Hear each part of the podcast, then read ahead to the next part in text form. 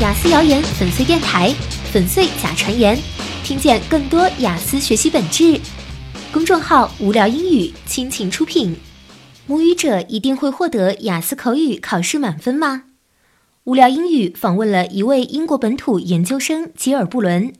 吉尔有过两次雅思考试的经历，他对于母语者是否一定会取得满分的传言进行了回答。无聊英语对此次访谈进行了翻译。吉尔说：“绝对不是所有母语者都会取得雅思满分的，因为雅思六点五分被认为大约是 GCSE C 级及格成绩或更高。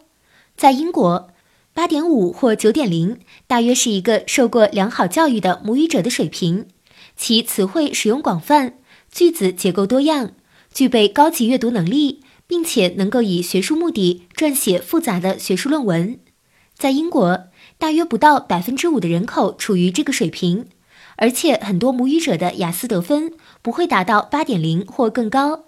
因此，如果你是二语言为英语的学习者，在学习雅思的过程中想得到八点零或更高水平上遇到困难，请现实一点，很多英语人士也未必可以达到。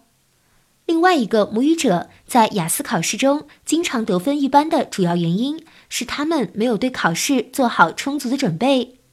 对于写作，很多母语者都没办法在一小时内写两篇一百五十或二百五十满足考试标准的文章，所以即使是母语者，一些实践和课程也都是必要的。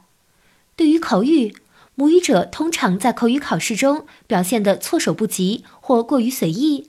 而使用的口语过度非正式表达，如使用过度俚语或当地方言。另外，他们也不了解考官需要考生对问题的延展，甚至某些问题需要直到考官要求停止为止。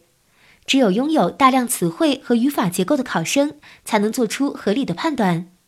在听力和阅读方面，更需要提前练习吸收和理解。以上就是母语者一定会获得雅思满分的谣言。参考资料来源于无聊英语对英国母语者吉尔布伦的访问翻译稿。